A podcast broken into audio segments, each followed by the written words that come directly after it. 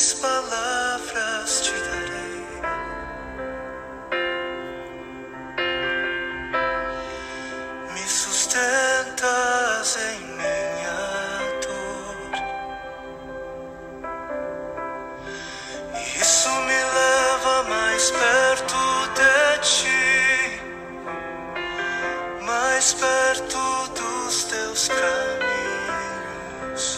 Graça e paz, queridos, graças a Deus por mais esse dia, por este amor, por esta graça que o Senhor tem nos dado, por esta fé que verdadeiramente através dela vencemos, pois através da fé damos direito ao Senhor realmente de nos abençoar. Amém?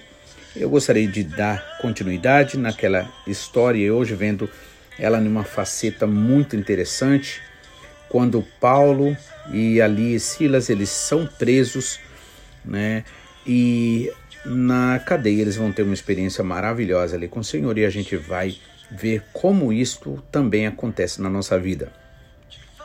Na última mensagem a gente viu que é, Paulo e Silas estavam ali, Timóteo também, e apareceu aquela moça que tinha um espírito adivinhador e através desse espírito de adivinhação, ela dava muito lucro aos seus senhores, né? E aí o que acontece?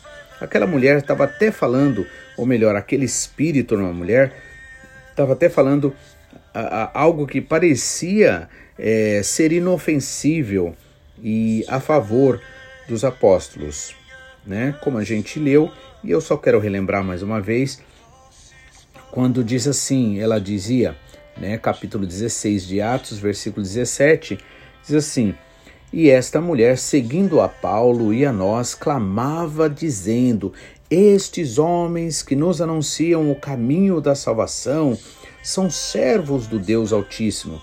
E isto fez ela por muitos dias, mas Paulo, perturbado, voltou-se e disse ao Espírito: Em nome de Jesus Cristo, ordeno-te que saias dela e na mesma hora saiu.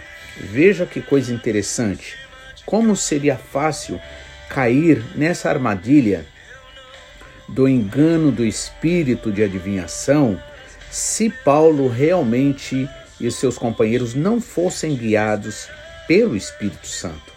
Nós não temos nenhuma garantia de salvação, tanto de salvação eterna quanto de salvação no sentido de libertação e concretizações de bênçãos nesta vida se realmente nós não formos guiados pelo Espírito Santo. Porque veja só, olha só esta mulher ali, né, através daquele espírito maligno, ou melhor, o espírito maligno usando aquela mulher, dizia o seguinte: Estes homens que nos anunciam o caminho da salvação são servos de Deus Altíssimo. Veja que interessante. Aqui a exaltação não está sendo em relação ao Senhor Jesus Cristo. A exaltação é, não está sendo a vontade de Deus. Mas o que, que aquele espírito faz? Né? Qual é a intenção daquele espírito? É levar as pessoas a se voltarem a, a, a olhar para Paulo e seus companheiros e não a Jesus Cristo. Por isso, é, através dessa inversão de valores, essa inversão né, de objetivos, o que acontece? Ah, per Perde-se a salvação. Ou seja, Paulo e seus companheiros eles jamais buscavam a glória própria. Aliás, não existe nada mais desagradável para um verdadeiro discípulo de Jesus, né? É, a mensagem ser confundida. Ou seja, ao invés das pessoas irem ao Senhor Jesus, não, elas vão a você ou elas vão a, a um homem, a um pastor, ou seja lá a quem for, né? Então, como é que o inimigo trabalha aí? O objetivo de Paulo e de seus companheiros era apresentar Jesus, né? Só que o objetivo daquele espírito maligno né, usando aquela moça, né, aquela pobre moça, era fazer com que as pessoas olhassem a Paulo e admirassem a ele e aos seus companheiros. Sendo assim, eles esqueceriam daquilo que era principal, daquilo que Paulo e os seus companheiros ali estavam anunciando. Então é por isso que nós precisamos tomar muito cuidado, né? Para nós não estarmos incorrendo em ensinamentos, como Paulo disse, ensinamentos de demônios. E ele diz que nos últimos dias seriam tempos difíceis, trabalhosos, onde pessoas é, guiadas por espírito maligno, mesmo ocupando cargos tipo de uma é, liderança religiosa, fosse pastor, seja ou qualquer outra forma, né? É, as pessoas estariam então sendo enganadas. E por que são enganadas? Porque não têm o Espírito Santo de Deus, porque não buscam verdadeiramente o Senhor Jesus. Este é o perigo de buscar as bênçãos sem buscar aquele que abençoa. Esse é o perigo, perigo de buscar as provisões sem buscar o provedor. Por isso que ninguém, Jesus Cristo falou, pode se chegar a Deus se não for através do Espírito Santo. E é por isso que o nosso pastor tem falado muito extensamente a necessidade e eu e você, nós precisamos nos encher mais e mais do Espírito Santo. Porque quando o Espírito Santo trabalhar, você não vai ficar preocupado o que você tem que fazer ou deixar de fazer, né? O medo, ele não vai eh, ele não vai te dominar. Por quê?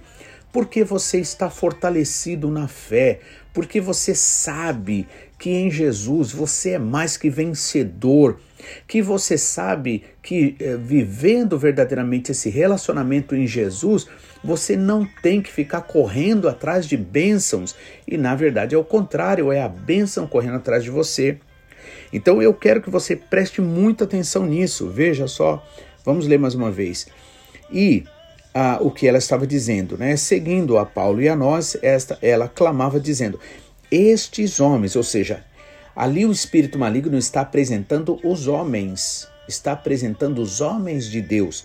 Estes homens que nos anunciam o caminho da salvação são servos do Deus Altíssimo. Ou seja, em outras palavras, o inimigo não tem problema se nós é, é, somos apresentados como meros religiosos. Né?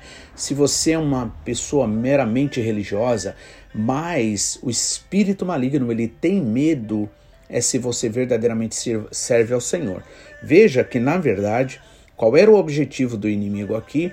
Era fazer com que as pessoas se voltassem a estes homens de Deus, como em outros casos aqui a gente pode ler uma hora aconteceu, né? Eles foram é, através de uma cura milagrosa, o Senhor, a, as pessoas ficam admiradas e começam a ir correr atrás de Paulo e do seu companheiro para que eles é, para adorá-los e como eles, num ato até de desespero, eles pegam as roupas, rasgam assim e dizem: Não façam isso porque nós somos homens igual vocês. Ou seja, nenhum homem de Deus, nenhum verdadeiro homem de Deus aceitou a adoração, aceitou o ato de as pessoas virem a ele. Não, levavam ao Senhor Jesus. E por que isso?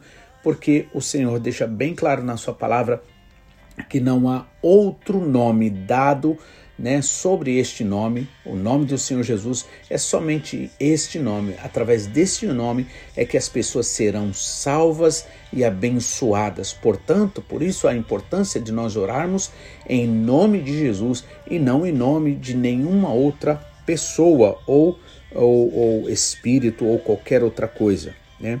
Então, é, é, esse espírito maligno nesta mulher anunciou quem? A Paulo, né? Ainda que usou de uma artimanha dizendo: Ele nos anunciam o caminho da salvação, são servos do Deus Altíssimo. Né? E ela fez isso por vários dias. Só que é, aquele que tem o Espírito Santo de Deus, ele não fica enganado. O Espírito Santo é o Espírito da verdade por isso Jesus Cristo disse: Eu rogarei, o Pai vos enviará o Espírito da verdade, que vos guiará em toda a verdade. É verdade que nós não sabemos muitas coisas, mas o Espírito Santo sabe conhece todas as coisas e é ele que nos guia. Então, ali Paulo, perturbado com aquela situação, é, com aquele elogio, com aquela forma de né, é, é, é, de mensagem, o que, que ele faz? Ele volta-se e diz ao Espírito, né? Em nome de Jesus Cristo, ordeno que saia dela. Né? E na mesma hora saiu. Veja que coisa interessante.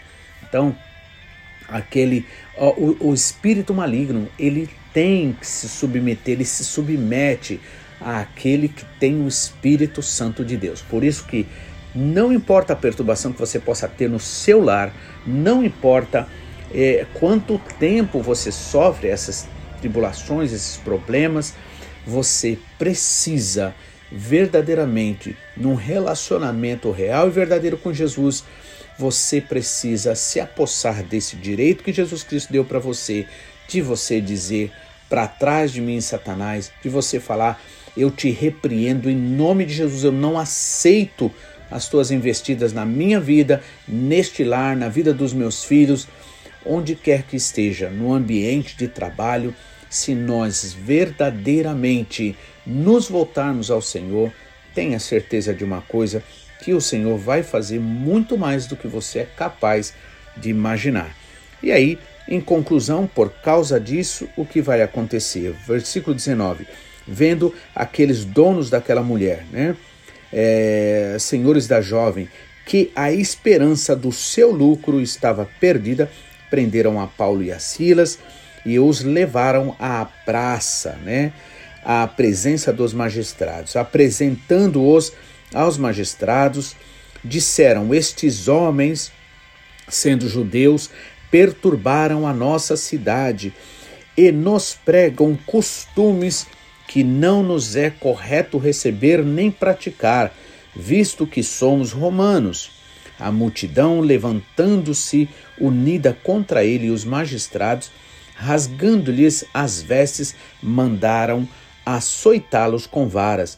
Havendo-lhes dado muitos açoites, lançaram-os na prisão, mandando ao carcereiro que o guardassem com segurança.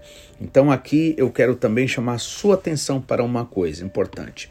Jesus não fez propaganda enganosa, ele deixou bem claro, né?